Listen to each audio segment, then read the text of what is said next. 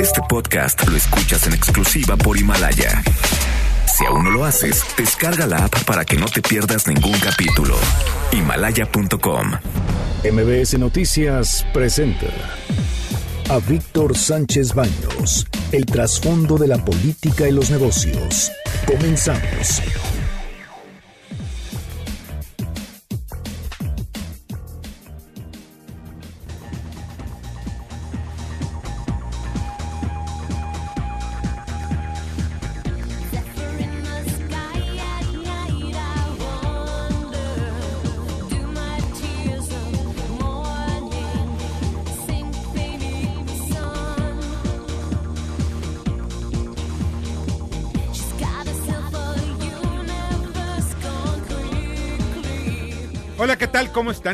Muy, muy, buenas noches. Los saludo con mucho afecto. Soy Víctor Sánchez Baños en MBS Radio a través de la frecuencia de 102.5 de FM desde la Ciudad de México para todo el país. Acompáñanos durante una hora para que juntos analicemos y discutamos los temas de poder y dinero que leerás y escucharás mañana. Está conmigo Carmen Delgadillo. ¿Cómo estás, Carmen? Hola, ¿qué tal? Buenas noches a todos. Muy buenas noches. Y estas, estas son las expresiones. Debate. Comunícate. Comenta Víctor Sánchez Baños en MBS. Twitter, arroba B. Sánchez Baños y arroba MBS Noticias. Y en las historias de hoy tenemos al presidente Andrés Manuel López Obrador. Estoy muy satisfecho con lo que se resolvió en el Senado de darle el nombramiento a Rosario Piedra Ibarra, que no les gusta a los del PAN, pues ellos quisieran que continuaran los que han estado en la Comisión de Derechos Humanos, que se han dedicado a solapar violaciones de derechos humanos. Es bueno y que se opongan y que protesten, son oposición. Nosotros cuando estábamos en oposición protestábamos, eso sí es cierto, ¿eh? protestaban por todo, por todo, por todo, sí. Que llegaba el presidente, de, también protestaron porque llegó un presidente de, de, de derechos humanos, eh, eh, en fin, todo este tipo de, de, asuntos los veo ya como repetitivos, es la historia de siempre. La izquierda era antes, ahora es la derecha, el caso de Acción Nacional. Pero el asunto es, este es el fondo. El presidente Andrés Manuel López Obrador ve legítima la elección de Rosario Piedra, Piedra Ibarra. ¿Por qué? Porque él considera que es la mejor e incluso ya mandó señales desde antes, a principios de, mes, mandaba la señal para que fuera ella, y obviamente la señal la recogieron de inmediato los senadores morenistas y sus aliados, y fueron los que la aceptaron y la impulsaron. Sin embargo, como comentamos ayer, ayer que fue el gran escándalo, durante el momento que estábamos nosotros transmitiendo, escuchábamos cómo estaba el golpeteo dentro de la Cámara de Senadores y cómo estaban los caloneos, cómo tiraban a Gustavo Madero, en fin, todo este tipo de, historias que muchos de ustedes lo escucharon anoche y si no ya lo leyeron en alguna otra parte, eh, hay razones fundadas para dudar también de lo que va a ocurrir precisamente en la administración de Rosario Piedra Ibarra. En la conferencia, en una conferencia de prensa que dio alrededor de las 10 de la noche, poquito pasadas de las 10 de la noche, se le hicieron varias preguntas a Rosario.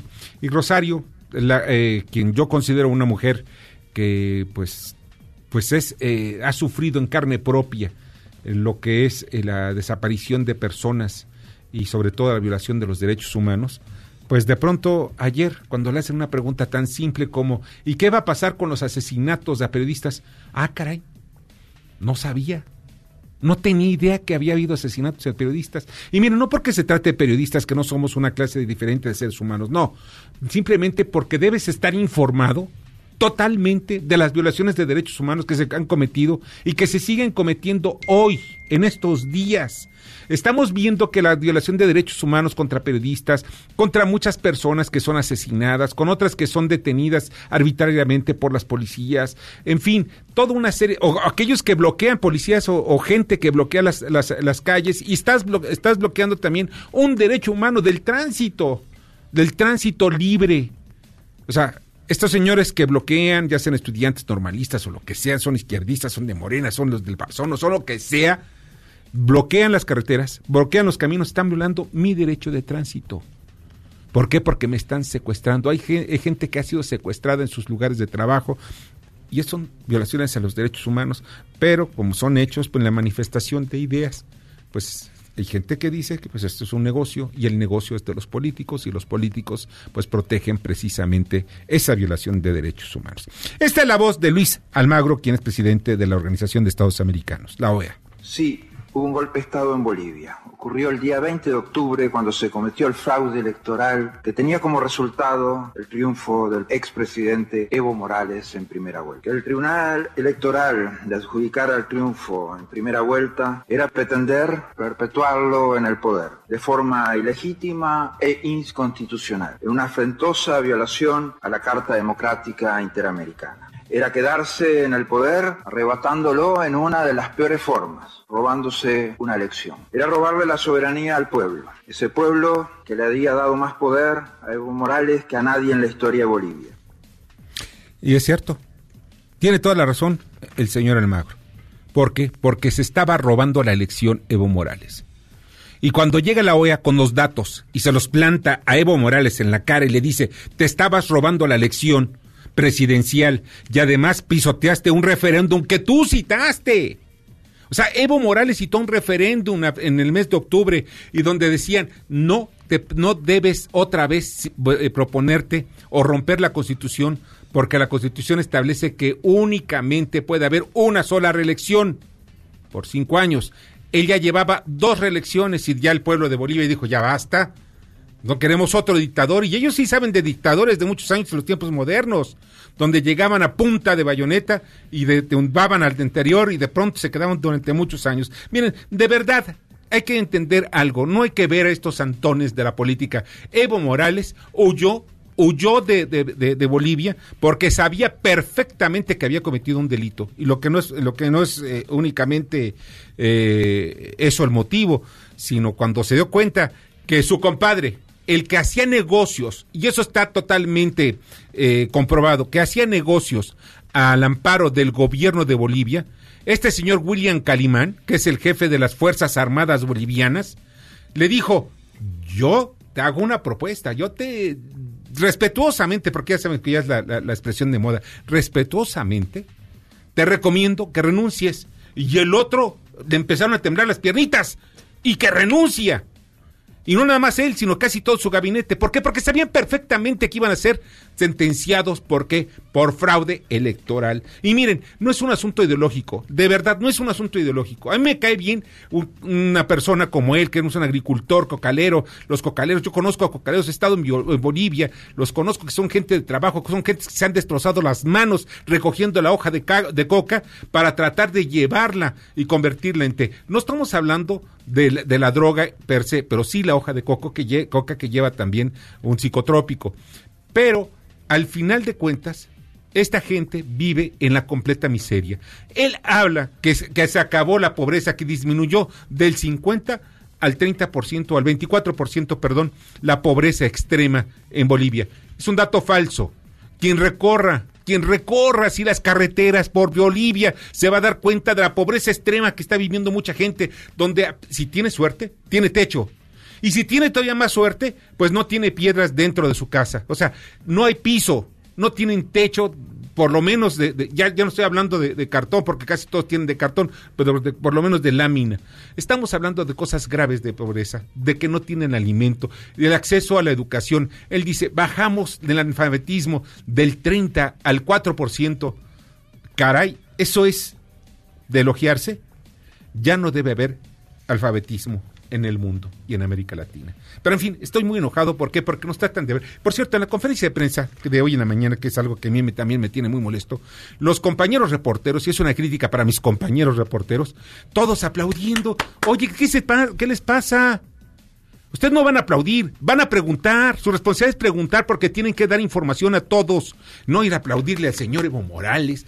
Yo creo que no son reporteros sino son algunos ahí colados que llevaron para que les echaran porras, porque a estos señores les gusta que les, siempre le estén diciendo, oh, tú eres lo máximo. Parece como si todos los días en la mañana quisieran verse en el espejo de Blancanieves. ¿Quién es el más bonito hoy? Tú, Evo, eres el más bonito y el otro ya sale contento para poder dar sus discursos de horas y horas. Únicamente aceptó tres preguntas de diez que estaban programadas, porque el señor tenía que irse a que le hicieran un reconocimiento en la Ciudad de México. Esta es la voz de Mario Delgado. ¿Sí van a hacer la cooperacha para, Así es. para mantenerlo? Vamos a ver, pero sí queremos organizar eso. Para darle la bienvenida a nuestro país. Gracias. Saben ustedes las cooperachas, digo, es otra cosa de facilón. Miren, saben ustedes que hace muchos años, algunos quizá no se acuerdan porque deben ser muy jóvenes, pero cuando llegó el PRD al gobierno del Distrito Federal con Cuauhtémoc Cárdenas y después cuando llegó Andrés Manuel al gobierno de la Ciudad de México, ¿saben que pedían? Una cooperacha, una lana, ¿para qué? Para el partido. Hay que fortalecer el partido. Entonces le quitaban el 10 al 15% a todos los burócratas de su salario. Si quieres, si no, puedes irte a tu casita, ¿eh? Adiós. No, no, no, no, no, no se trata. ¿Por qué tienen que darle dinero a su partido en forma, eh, vamos, no for- forma no voluntaria, sino era fuerzas? Esto es increíble. Y si a los diputados les van a quitar su dinero, pues la verdad de las cosas es que, ¿para qué? Mire, Morales va en camionetas, siete camionetas blindadas de estas último modelo. Esas que tenía el Estado Mayor Presidencial para Enrique Peña Nieto y para sus presidentes, para los visitantes, esos que ya no había, me habían dicho que ya no había gente del Estado Mayor. Pues esos del Estado Mayor están vigilando y cuidando el pellejo de Evo Morales. Tiene un equipo del antiguo Estado Mayor Presidencial de más de 50 guardias, cocineros, sirvientes. Ah, además cuenta con un séquito de siete camionetas, como ya les comentaba, y unas motocicletas para que le abren paso. ¿Cómo el señor va a perder tiempo en el, tráfico de la Ciudad de México, como tú o como yo? El señor no puede perder tiempo. Es el invitado del gobierno mexicano y además tiene asilo. O sea, después de que le damos asilo, le damos casa. Después de que le damos casa, le damos comida. Después de que le damos comida, le damos vigilancia. Bueno, por Dios. Bueno, no la tiene, ahora sí, como dice ya el clásico, no la tiene ni Obama, ¿eh? Ni Obama ni el presidente de México. La verdad, tengo que reconocer una cosa, el presidente de México anda en una camioneta, no es blindada. Andrés Manuel no anda en camioneta blindada. No andan también que, una motocicleta, si anda una con, que le está cuidando, sí es cierto, sí, pero no está para que le abra, cancha. A ver, ven, venga, venga, pásele, pásele, pásele, porque va a pasar el presidente. Si no lo hace el presidente de la República, ¿por qué va a llegar un cuate que es un defraudador electoral a hacer este tipo de cosas? Pero en fin, bien, ya no hacemos más, más, más corajes porque de verdad sí, sí da coraje. Hoy vamos a tener mucha información que leerás el día de mañana sobre la controvertida elección de Rosario Piedra Ibarra como presidente de la comisión. Va a estar con nosotros, va a platicar con nosotros la priista, la senadora priista Claudia Naya, así como la senadora por Morena Citlali Hernández. Nos enlazaremos también, a ver si tenemos la información, porque ahorita hay una reunión para la presentación de unos automóviles Jack eléctricos con Bernardo Sebastián posiblemente los tengamos. Todavía estamos ahorita pendientes a ver si ya se da a conocer. Y los comentaristas, Rancés Pech de Caraíbas, que nos hablará sobre el ataque cibernético a Pemex. No que no. Nos habían dicho que siempre no. Ahora que siempre sí. Ahora no saben cómo. Bueno, ya se parecen a... Bueno, había un cómico antes que se llamaba Capulina. Pues yo creo que son las expresiones de la Capulina. Flavio Galván también es presidente del Tribunal Electoral del Poder Judicial de la Federación. Luis Miguel Martínez Ansúrez, que nos hablará sobre el asunto de, Rosario Piedra. Y James Salazar, que hará el análisis económico y bursátil. Vamos a la información del día, Carmen. Las reacciones por el nom- nombramiento de Rosario Piedra. El PAN advirtió que la relación con el Congreso está rota y preparan la impugnación. El PRD desconoció a Rosario Piedra como titular de la CNDH. Alberto Ati renunció al Consejo Consultivo y anunció que presentará un amparo. La secretaria de Gobernación, Olga Sánchez, se negó a opinar, pero pidió darle un voto de confianza. Pues todavía, ya con Antigua, lo que ya va a desaparecer, presidencia de la Comisión Nacional de Derechos Humanos, emite una recomendación por el derrumbe del colegio Repsame. A casi 800 días de los sismos del 2017, la CNDH emitió recomendación a la CEP, el gobierno capitalino y la alcaldía de Tlalpan por corrupción en el funcionamiento de la escuela donde murieron 26 personas, 19 de ellas niños. Asalto en Santa Fe. Sucedió en el TEC de Monterrey y en una rápida acción policías de la Secretaría de Seguridad Ciudadana detuvieron a dos sospechosos en la alcaldía Miguel Hidalgo. La víctima del asalto fue lesionada pero se encuentra fuera de peligro. Dicen que no pagarán por rescate de computadoras. La secretaria de Energía, Rocío Nale, dijo que las computadoras afectadas pertenecen al sector administrativo y no ponen en riesgo la operatividad de Pemex. Avala la Suprema Corte eliminar compensación de impuestos. buscaba disminuir la, la, evasión fiscal. La segunda sala consideró que no viola los principios de certeza y seguridad jurídica y retroactividad de la ley, proporcionalidad y equidad tributaria. Muchas gracias, Carmen, te agradezco muchísimo. Y rompen el diálogo en la Cámara de Diputados. Fíjense que, vaya, otro escándalo ahora en la Cámara Baja. Pero esto va a platicar con nosotros eh, Angélica, Angélica Melín, y que nos tiene la crónica. Adelante, Angélica.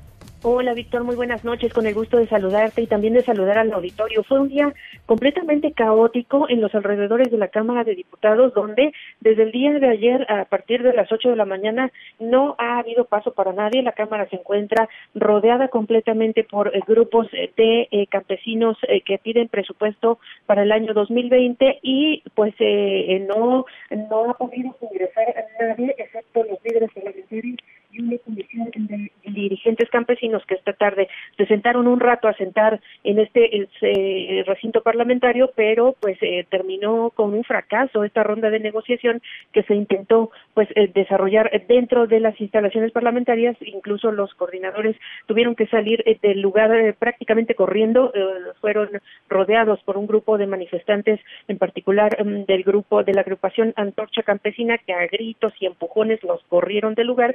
Y bueno, pues la Cámara sigue totalmente cerrada por la mañana. Los diputados trataron de llegar a acuerdos con las organizaciones campesinas que están pidiendo más recursos para el año entrante. En primer lugar, se llegó a un acuerdo con organizaciones de ganaderos para dar respuesta a algunas de sus peticiones de eh, presupuesto. Se eh, ofreció que se podrían reasignar en el presupuesto del año entrante dos mil millones de pesos en apoyo al sector ganadero y ahí se desactivó uno de los focos rojos que tienen prendidos todavía en San Lázaro. Sin embargo, al momento de platicar con el grueso de las organizaciones campesinas que rodean San Lázaro, con los líderes de estas, bueno, pues incluso entre eh, pues eh, pleitos entre los propios manifestantes, las propias personas que están eh, apostados en, afuera de la Cámara desde hace dos días completos desde el pasado lunes, bueno, pues ahí se desataron eh, los golpes, los palazos, los pleitos entre los propios campesinos y bueno, pues esto derivó en este zafarrancho en el que los coordinadores parlamentarios tuvieron que salir corriendo, huyendo prácticamente de este lugar. La diputada Laura Rojas, eh, la presidenta de la mesa directiva, había señalado por la mañana, Víctor, que se mantiene diálogo con la Secretaría de Gobernación y con el gobierno de la Ciudad de México, bueno, pues para tomar las previsiones que sean necesarias y que se pueda eh, permitir el trabajo parlamentario y que esta semana, como lo marca la ley, se pueda aprobar el presupuesto de egresos del año entrante. Los diputados tienen hasta este viernes 15 de noviembre, hasta el último minuto de este viernes, para aprobar el presupuesto. Escuchemos lo que al respecto habría señalado eh, por la mañana la diputada Laura Rojas. No, hay que decirlo claramente, el diálogo con las autoridades capitalinas existe, están habilitados los canales de comunicación y ha sido la propia Cámara de Diputados la que hasta el momento no ha solicitado el auxilio de las fuerzas de seguridad pública. Hemos privilegiado el diálogo. No queremos llegar o tratar de evitar hasta donde más sea posible el tener que usar ese recurso y bueno, pues esto es lo que decía la, presidenta de la Cámara, que bueno, pues se dialoga con las autoridades capitalinas y federales para pues eh, hacer lo posible porque eh, pues estas eh, demandas de los campesinos puedan ser atendidas y que también permitan trabajar dentro del recinto parlamentario que decíamos Víctor hasta este momento sigue completamente bloqueado por los campesinos que bueno pues esta noche lo que a lo que se dedican en estos momentos pues es a a presenciar bailables que organiza sobre todo la organización Antorcha Campesina a escuchar los discursos de los líderes que siguen animando a los manifestantes que se encuentran en este plantón desde el pasado lunes y bueno, pues a preparar ya las horas de sueño y de dormir vigilando este plantón porque el cierre de la Cámara han advertido las organizaciones campesinas se mantendrá hasta que los legisladores aprueben el presupuesto del año entrante y por supuesto hasta que se atiendan todas sus exigencias de recursos. Eh, tenemos entendido que eh, los legisladores de la mayoría, Víctor, eh, los diputados de Morena, de Encuentro Social, del Partido del Trabajo, bajo los aliados, también del Partido Verde, los aliados de la mayoría en la Cámara, se reunieron esta noche, bueno, pues para cerrar filas y bueno, pues acordar que el presupuesto de egresos debe contar con el voto eh, aprobatorio de todos ellos para salir adelante y también, pues lo que tenemos entendido porque la secretaria de Gobernación lo publicó en redes sociales, la secretaria Olga Sánchez Cordero publicó esta noche en, redes sociales que bueno pues se reunió con la diputada Laura Rojas para pues seguir platicando de lo que está pasando en la Cámara de Diputados y poder eh, pues gestionar que se pueda trabajar eh, si no mañana eh, a partir del viernes en el recinto parlamentario lo que realmente luce difícil porque los acuerdos de esta tarde con las organizaciones campesinas se rompieron de manera abrupta Víctor, parte de lo que ocurrió este día en San Lázaro y bueno, pues seguiremos pendientes. Vaya que vas a tener días muy movidos. Angélica, te agradezco muchísimo. Al contrario, muy buenas noches. Buenas noches, Angélica Melín, pues nos dio un amplio panorama de lo que está pasando en la Cámara de Diputados. Vamos con Flavio Galván, ex presidente del Tribunal Electoral del Poder Judicial de la Federación. Adelante, Flavio. Víctor, buenas noches. Hoy tenemos un tema sumamente interesante, dados los acontecimientos recientes y de años anteriores. La reelección principalmente de presidentes en América Latina. Por escrito de 24 de octubre de 2017, el secretario general de la Organización de los Estados Americanos solicitó a la Comisión Europea para la Democracia a través del Derecho, comúnmente conocida como Comisión de Venecia, un estudio para determinar si la reelección para ocupar un cargo de representación popular, que por regla se obtiene con la voluntad ciudadana expresada en las urnas es o no un derecho humano. La Comisión de Venecia, para dar respuesta a la consulta, en un estudio fechado en Estrasburgo el 20 de marzo de 2018, precisó que el estudio obedecía a la mala práctica que se ha venido observando recientemente, consistente en modificar los periodos presidenciales en decisiones de las Cortes constitucionales y no en reformas a las leyes constitucionales. Para dar esta respuesta, se llevó a cabo un estudio comparativo de las constituciones vigentes en países de Europa, Asia, África y América, tanto en estados con sistema parlamentario como presidencial y semipresidencial. Fue objeto de análisis la reelección de presidentes, integrantes de parlamentos y representantes locales.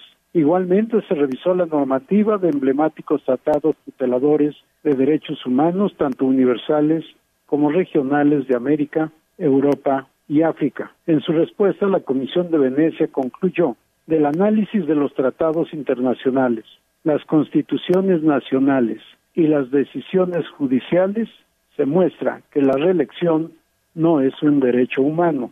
Este estudio que debemos leer y analizar con detenimiento nos debe inducir a reflexionar con serenidad sobre el pasado, presente y futuro de México.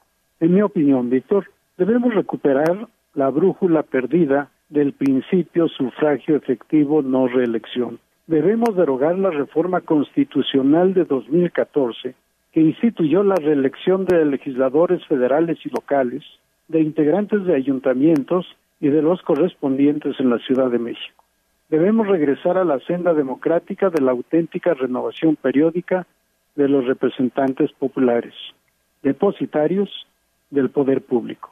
Ahí está un gran estudio, Víctor. Ojalá se tome en cuenta en todo el planeta. Buenas noches, un saludo a la audiencia. Escuchas a Víctor Sánchez Baños. Vamos a una pausa y continuamos. Este podcast lo escuchas en exclusiva por Himalaya. Víctor Sánchez Baños en MBS Noticias. Continuamos. Ahora vamos con el dato útil. En Brasil inició hoy la reunión de dos días de los BRICS. Brasil, Rusia, India, China y Sudáfrica. Su objetivo es impulsar nuevos acuerdos de colaboración para el desarrollo. Debate. Comunícate Da tus opiniones a Víctor Sánchez Baños en MBS. Teléfono en cabina 5566 1025.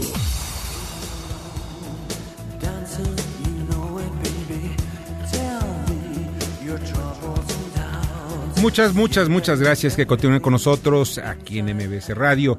Y ya está en línea telefónica Citlali Hernández, senadora por Morena. Hola, ¿qué tal? Muy buenas noches, Citlali, ¿cómo estás? Buenas noches, bien, bien, con el gusto de saludarte a al auditorio. Igualmente, muchas gracias. Oye, Citlali, ayer, eh, durante pues ya esta misma hora eh, estaba muy candente la situación en el Senado, la toma de protesta de Rosario Piedra, eh, en fin, una serie de, argumentos que presentó la oposición, fundamentalmente Acción Nacional, pero al final de cuentas se lo, lograron, la mayoría morena, con algunos de sus aliados, lograron que tomara posesión eh, Rosario Piedra. Esto no, y ya es una pregunta ya directa que, hago, ¿esto no implica un desgaste innecesario a la figura tan importante que es la Comisión Nacional de Derechos Humanos? Sí, primero decirte que solo fue el PAN, los demás partidos de oposición no entraron a este juego eh, que me parece lamentable de golpeteo. Creo que sobre todo a, quien debilita es al Senado. El Senado en su conjunto le demos una disculpa a la gente no tuvimos que llegar a esto. Y también, eh, bueno, y creo que el proceso pudo haber salido mejor.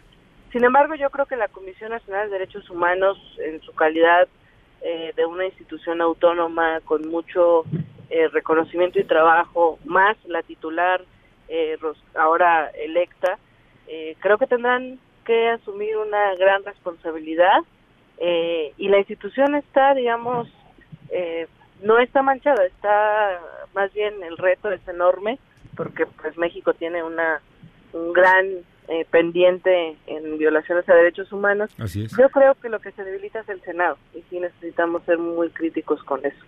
Ahora bien, en, todo ello es muy importante ver que eh, una de las críticas más importantes que se le hace a Rosario Ibarra es su militancia en Morena y esto podría llevar a que se considere pues una presidenta de la, de la, Comisión de Derechos Humanos, la Comisión Nacional de Derechos Humanos, carnala con el gobierno de Andrés Manuel.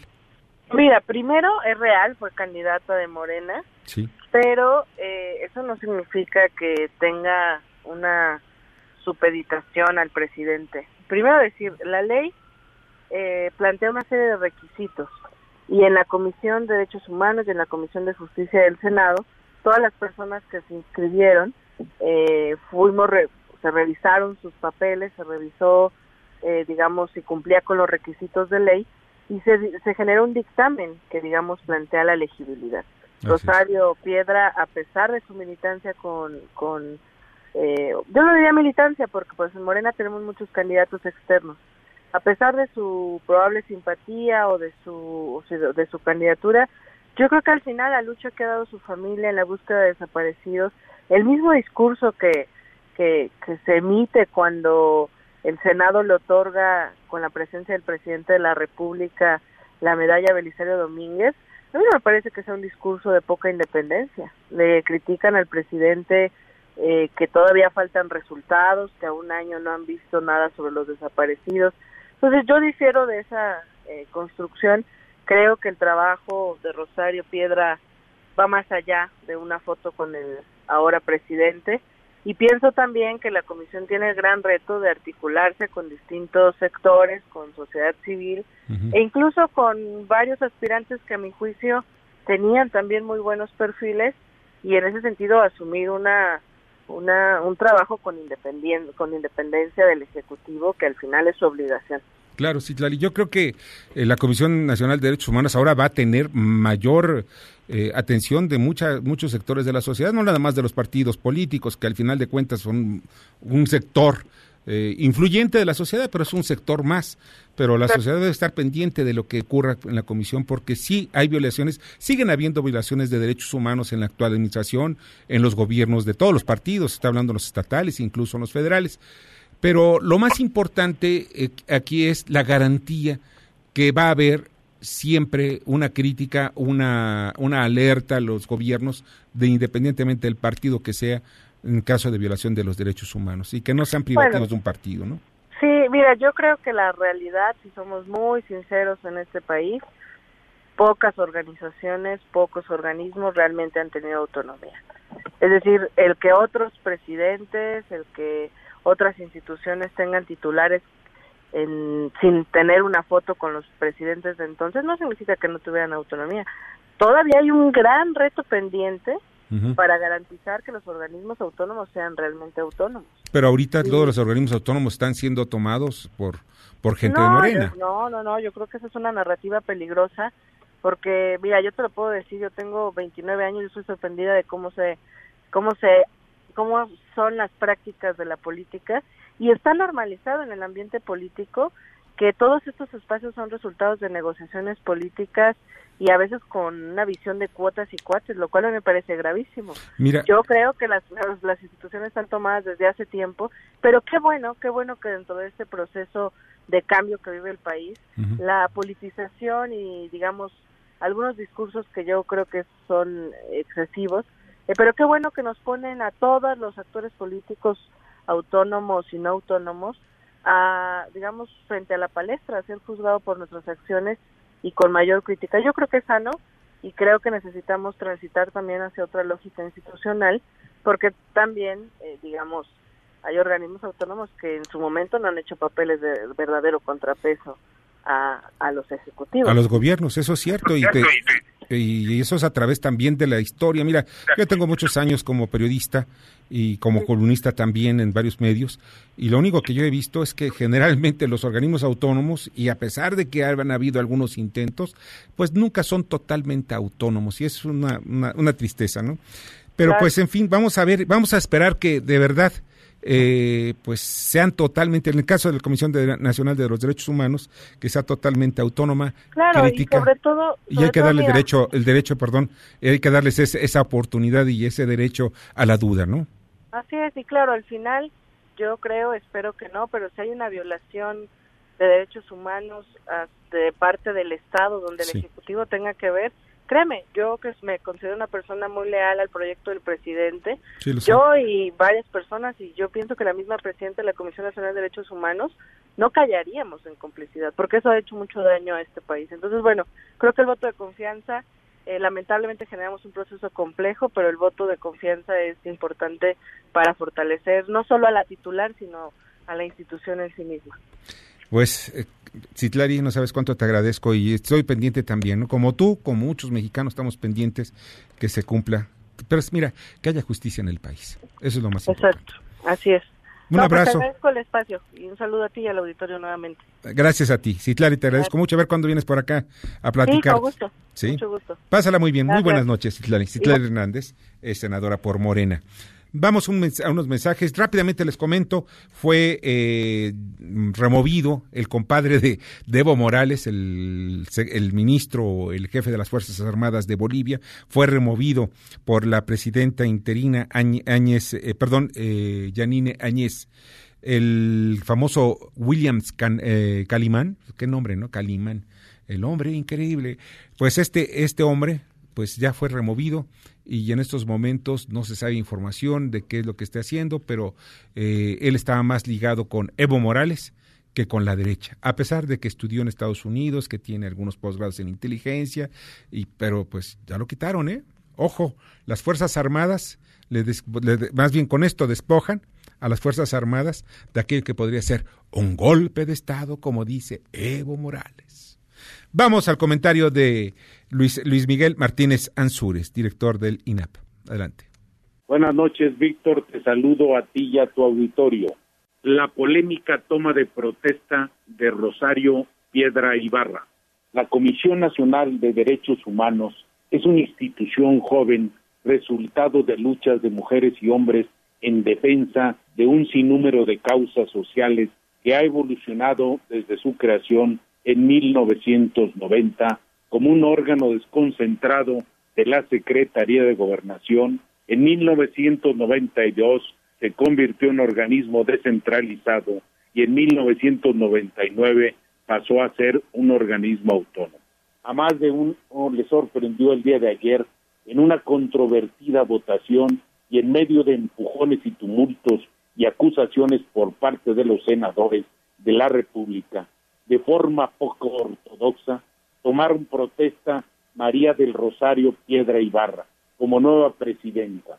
La realidad es que para mucha gente la elección de Piedra Ibarra era ya caso juzgado y su llegada al frente de la comisión mucho tenía que ver con su cercanía al partido en el poder, porque para nadie es un secreto su amistad con el actual presidente.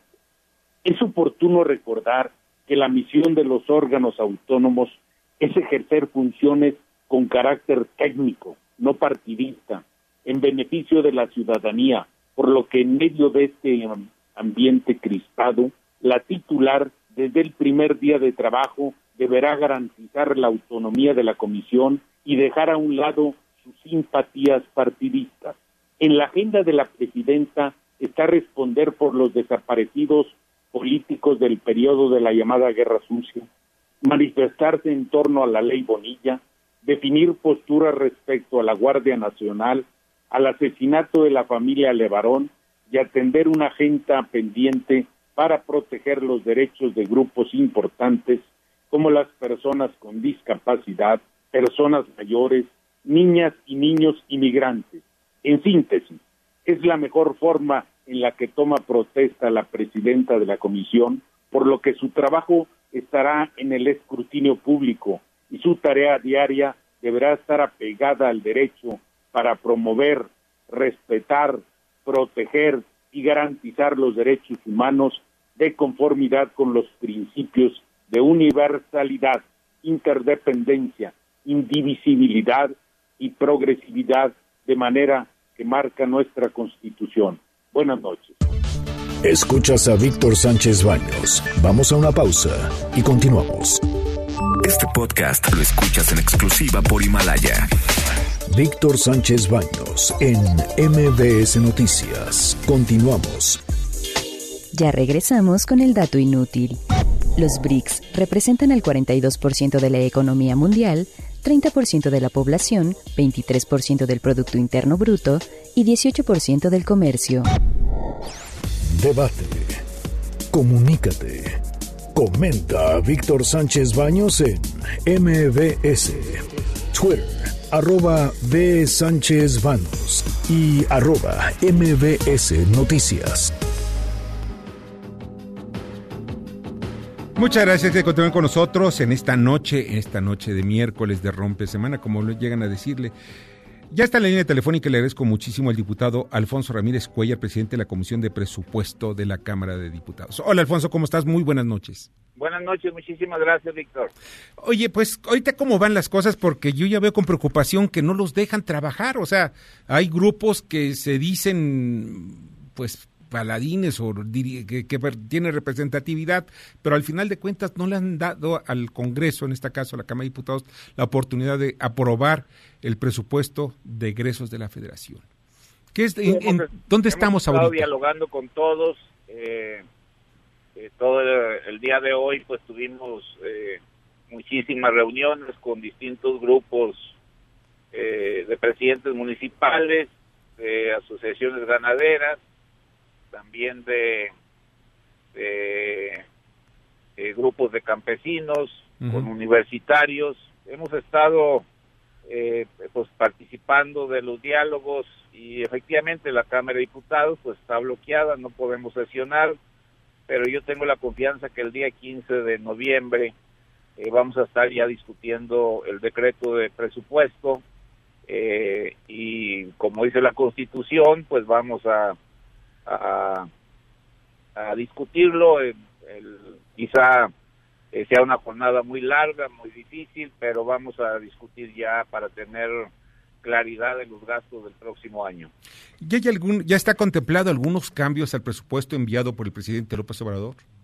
Está la columna vertebral, pues es el, el proyecto social, la inversión productiva que ha señalado con eh, mucha claridad el presidente, Sí. Eh, el margen de maniobra pues es este muy reducido y ahorita pues a estas horas estamos integrando ya las distintas propuestas de los grupos parlamentarios en el decreto y yo creo que ya para mañana eh, alrededor de la tarde pues tendríamos algunos ajustes que se consideran imprescindibles.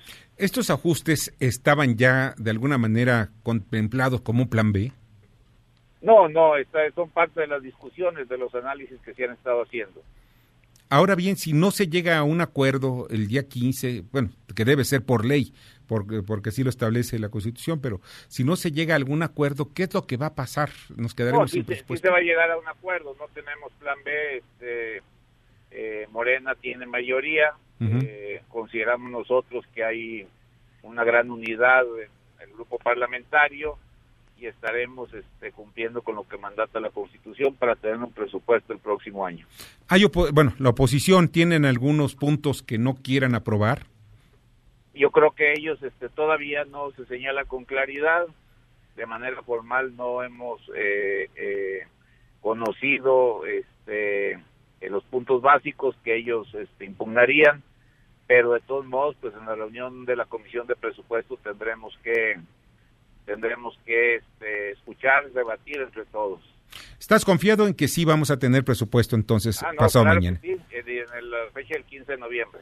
Sensacional, y pues vamos a ver cuáles son esas, esos cambiecillos, que realmente son algunos puntos, yo pienso, porque como tú dices, la, columna vertebral no se va a cambiar, va a estar muy clara en cuanto al presupuesto. Y va a, ser, va a tener el sello de lo que el presidente ha venido señalando, eh, eh, de tal manera que se fortalezca toda la política social y las acciones de inversión que tiene proyectadas. Bueno, pues vamos a estar pendientes y espero que el próximo viernes nos hagas favor de, estar con nosotros. A la hora que tú me digas, claro que sí. Será sensacional. Alfonso, de verdad, como siempre, un fuerte abrazo. Gracias a ti, gracias.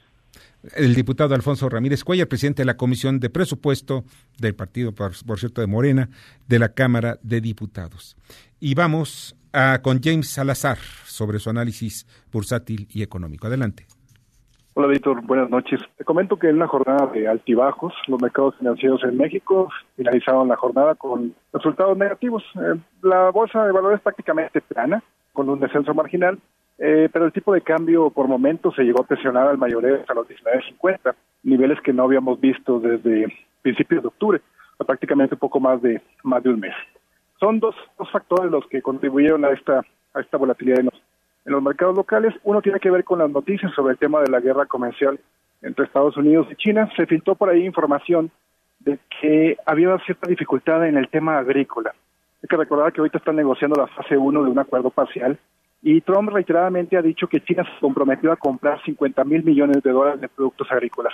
Pues bueno, los chinos sí están de acuerdo en esa aseveración, pero no quieren plasmarlo en un documento, o sea, no quieren poner textualmente 50 mil millones porque saben que si el conflicto escala, si la negociación se rompe, pues eso los compromete muchísimo, ¿no?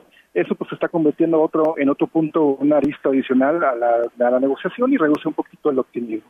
El segundo tema sigue siendo, pues hay un efecto contagio negativo entre los activos de América Latina, sobre todo por las dificultades políticas que todavía se, se mantienen, en específico en, en Chile, que es donde se han incrementado las protestas y le ha tenido mayores afectaciones en los mercados financieros. Para mañana la atención de los, de los mercados va, a centrarse en la decisión de política monetaria de Banco de México. Esta, esta decisión la conoceremos a la una de la tarde. Parece indicar que eh, la autoridad monetaria va a recortar la tasa de interés. La gran pregunta es si son 25 puntos base o 50.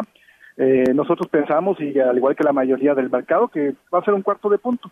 Aquí lo, interesante es que el impacto que va a tener los mercados financieros locales es muy probablemente le ayude a la Bolsa Mexicana de Valores, pero sería negativo para el tipo de cambio. Aunque este, estas afectaciones, la verdad es que siempre han tenido con efecto limitado y, temporal. Hasta aquí el recuento de lo, de lo sucedido en los mercados en la jornada de hoy. Escuchas a Víctor Sánchez Baños. Vamos a una pausa y continuamos. Este podcast lo escuchas en exclusiva por Himalaya. Víctor Sánchez Baños en MBS Noticias. Continuamos. Continuamos con el dato feo. Los BRICS tienen objetivos económicos, pero también han hecho frente común en las guerras comerciales que afrontan los países en lo individual, como es el caso de China. Facebook, Instagram y LinkedIn. Víctor Sánchez Baños. Tu voz se escucha en la radio. Gracias, muchas gracias que continúen con nosotros en MBS Radio. Miren, llega una llamada telefónica rápidamente, se lo comento. Marcos Galindo dice, estoy de acuerdo con usted respecto a Evo Morales y Rosario Piedra, pero ¿qué tanto puede ser crítico sin afectar su profesión y ética? Toda mi vida he sido crítico, toda mi vida, y pues no ha afectado mi profesión y mi ética. Además, no insulto. ¿Por qué? Porque no se trata de insultar ni de dar calificativos, simplemente de describir las cosas y es lo que hago, describo cómo están los hechos. Y al final de cuentas también escucho a aquellos que no están de acuerdo conmigo, que eso es lo más importante, para que lleguemos también a puntos medios porque nada es blanco, nada es negro, tiene una gran capacidad, bueno, unas grandes tonalidades de grises impresionante, millones de grises. Por eso, Marcos, estoy convencido que las cosas deben cambiar y debemos mejorarlas. Y creo que todos, la mayoría de los mexicanos estamos convencidos, incluso los de oposición, o sea, PRIPAN, PRD, Morena, todos aquellos que crean que son fifis, fifis o chairos, todos estamos convencidos que debe mejorar nuestra sociedad. Y eso es lo que debemos estar enfocados, en mejorarla, en mejorar valores, en mejorar día a día, en trabajar, porque es el único camino que tenemos. Por cierto, amigos, les tengo una noticia también. ¿Sabían que ya pueden escuchar y disfrutar el podcast de este programa en Himalaya? Sí, sí, sí, es Himalaya. Y es una app más em, increíble de podcasts a nivel mundial que ya está en México y que tiene todos nuestros episodios en exclusiva. Disfruta cuando quieras de nuestros episodios en Himalaya. No te pierdas ni un solo programa. Solo baja la aplicación para iOS o Android, o sea, para iPhone o para todos los demás teléfonos. Es, o visita la página de himalaya.com para escucharnos desde ahí. No se les olvide Himalaya. Y vamos a las columnas político-financieras que leerás el día de mañana en los periódicos diarios de la Ciudad de México. Paco Rodríguez. Muy buenas noches, Víctor. Qué gusto saludarte. Soy Francisco Rodríguez desde el Índice Político. Mañana abordo el tema de que el país, ahora sí, es un verdadero margallate. Y la 4T, pues solo sale con ocurrencias. ¿Cómo la ves? Te platico de eso más mañana en www.indicepolitico.com. Te deseo como siempre buenas gracias y muchas, muchas noches. Muchas noches, Paco. Gracias. Adrián Trejo. Hoy el presidente de la República le puso una camisa de fuerza a los negociadores del presupuesto en la Cámara de Diputados cuando les pidió que de preferencia el presupuesto se apruebe en sus términos, es decir, como fue enviado por la Secretaría de Hacienda. Lo malo de esta línea que tiró el presidente es que hay muchos sectores de la sociedad que están demandando mayores recursos. Esto y más le platicamos en la Divisa del Poder, la columna que ustedes pueden leer diariamente en el periódico 24 horas. Gracias, Adrián. Paco Ramírez. El título de la columna es Desarticulación Gubernamental. ¿Y por qué lo, lo hago mención? Porque, vamos, este tema de la comunicación política no se ha dado bien en el gobierno de Andrés Manuel López Obrador mentiras, falsas declaraciones, cambios de declaraciones sobre diversos temas. Todo esto también tiene que llevarnos a la forma en que está operando el nuevo régimen y que nos lleva penosamente a lo ocurrido anoche en la Cámara de Senadores, que deja mal para a la propia Rosario Piedra, a la CNDH, al Senado y deja muy mal parado al país. Muchas gracias y muy buenas noches. Paco, pasa buena noche. Lila Arellano. No es nada difícil percatarnos de que la economía va implicada, la nuestra y obviamente la del país, la de los estados, la de los municipios, la de los trabajadores de la construcción, en fin, todas las actividades están viendo seriamente afectadas, Víctor. Esto es más en todos los estados de tu servidora Lilia Arellano, en las redes sociales y en los diarios de provincia. Buenas noches. Buenas noches, Lilia. Un fuerte abrazo. Mauricio Flores. ¿Qué tal, Víctor? ¿Cómo están todos, amigos? Muy buenas noches. Mauricio Flores, gente detrás del dinero. En el periódico La Razón, mañana les voy a hablar sobre el guardadito. Sí, ese fondo que teníamos de estabilización de los ingresos presupuestarios, pero de los cuales el 60% prácticamente nos lo vamos a gastar. ¿Cuál es la buena de eso? ¿Cuál es la mala? De ello, pues mañana, gente detrás del dinero, periódico La Razón, ahí los espero. Muchas gracias, Mauricio. Pasa buena noche. Arturo Dam. Víctor, escuchas muy buenas noches. El día de mañana en mi columna Pesos y Contrapesos en el Diario de la Razón hablo del pragmatismo que hay que poner en práctica para poder sacar adelante a la economía mexicana y señalo en qué consiste ser en materia de economía pragmático. Mañana en Pesos y Contrapesos en el Diario La Razón. Muchas gracias, Arturo. Julio Brito. Víctor, buenas noches a ti y a tu auditorio. Resulta que varios analistas han hecho llegar consideraciones a la CONAMER de César Hernández relacionados con la consulta pública al proyecto de norma 051 sobre el etiquetado en alimentos y bebidas no alcohólicas. Los legisladores, en su prisa por fijar solo criterios para la industria, hicieron que se omitieran algunas diferencias sensibles entre productos. Esto y más en mi columna Riesgos y Rendimientos que se publica toda la semana en el periódico La Crónica de hoy. Nos escuchamos mañana. Buenas noches. Buenas noches, un fuerte abrazo, Julio. Darío Celis. Buenas noches, Víctor. Mañana en la columna La Cuarta Transformación del periódico Financiero vamos a platicarle de que la Auditoría Superior de la Federación abrió una caja de Pandora que corresponde al uso de recursos provenientes del fideicomiso público para administrar la contraprestación del artículo 16 de la ley aduanera, mejor conocido como FACLA. De esto platicamos mañana, la cuarta transformación del periódico El Financiero. Buenas noches. Buenas noches, Darío. Pásala muy bien. Julio Pilotzi. Querido Víctor, muy buenas noches, te mando un gran abrazo. Mañana en Split Financiero, en la entrega que hacemos martes y jueves en lopezoriga.com, hablamos sobre la iniciativa de fotocívicas y preguntamos si es un programa fallido, ya que luego de la eliminación de las fotomultas, promesa de campaña, se han gastado millones de pesos en una empresa y en algo que ahora carece de sustento jurídico. Lo peor es que no se sabe cuándo se entregará el informe trimestral de incidentes viales. Muy buenas noches, un gran abrazo. Igualmente, Julio. Y vamos ahora a la responsabilidad social corporativa con Kimberly Zafra. Adelante, Kimberly. Gracias, Víctor. Te comparto que Grupo Bimbo, con el liderazgo de Daniel Servitje, cuenta en México con 36 nuevos proyectos de eficiencia energética. Tan solo en el 2018 iniciaron operaciones 10 plantas. Uno de estos sistemas es el techo solar instalado en el edificio corporativo, conformado por 308 paneles solares y capaz de proveer el 20% de la energía que consume la instalación. La marca está próxima a inaugurar el techo solar más grande de México y el segundo en América Latina. Gracias, Víctor. Que tengan muy buena noche. Muchas gracias, Kimberly. Pásala muy bien y vamos al pulso empresarial. Adelante, Alex de la Rosa. Hola Víctor, muy buenas noches. Es un placer saludarlos nuevamente y presentarles el pulso empresarial. Industrias Peñoles, que preside Alberto Bayeres, invertirá 324 millones de dólares en la ampliación de su planta en Coahuila, con lo que producirá 20 mil toneladas anuales de zinc en lingotes, lo que convertirá a Torreón en el sexto productor nacional. La coreana Kia nombró a Yang Seok-gil como el nuevo presidente de la automotriz en el país, después de representar a la marca en España durante dos años. El directivo ha sido parte de la empresa durante 28 años. Bajo el liderazgo de Enrique Beltranena, la aerolínea Volaris disminuyó su actividad en Costa Rica debido a los planes de las autoridades locales de incrementar las tarifas del Aeropuerto Internacional Juan Santa María, donde concentra sus operaciones. Hasta aquí el pulso empresarial. Excelente noche. Muchas gracias, Alex. Alex de la Rosa, pásala muy bien.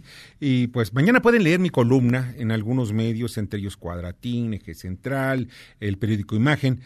hablo de los políticos que dañaron la credibilidad de la Comisión Nacional de Derechos Humanos. ¿Los derechos humanos son partidistas? O sea, ¿podemos todavía arriesgarnos para que alguien esté cerca del gobierno? Vivos los queremos. Y ese el responsable ahora no es otro más que Andrés Manuel López Obrador. Y eso lo pide Morena. Vivos se los llevaron, vivos los queremos. Estamos hablando de los 43 y muchos desaparecidos. Y por cierto, van ya 19 proyectos sobre la ley de subcontratación. Son proyectos que pues hay que ver cuál es el mejor, en donde se le dé la oportunidad a los empresarios a tener herramientas. No tenemos que bloquear a los empresarios, a los emprendedores. Y en la agenda de mañana, mañana el anuncio sobre política económica del Banco de México se espera que se recorte la tasa de interés. Y en Estados Unidos sigue el desfile de testigos para el impeachment, o sea, donde pueden llegar llevar a juicio político al presidente Donald Trump. Y sí, puede caer, pero pues es un poco complicado. Ya nos vamos. Les agradezco muchísimo que hayan estado con nosotros esta noche. Les agradezco a todo el equipo, a Jorge Romero, a Bernardo, Jorge Romero en la producción, Bernardo Sebastián, eh, también en la información, en la jefatura de información, Carmen Delgadillo, en la asistencia de redacción, Fernando Moxuma y Michael Amador. A pesar de su América, que es un buen equipo, te quiero decir, es un buen equipo, está en los controles. Un fuerte abrazo para todos, que pasen una extraordinaria noche.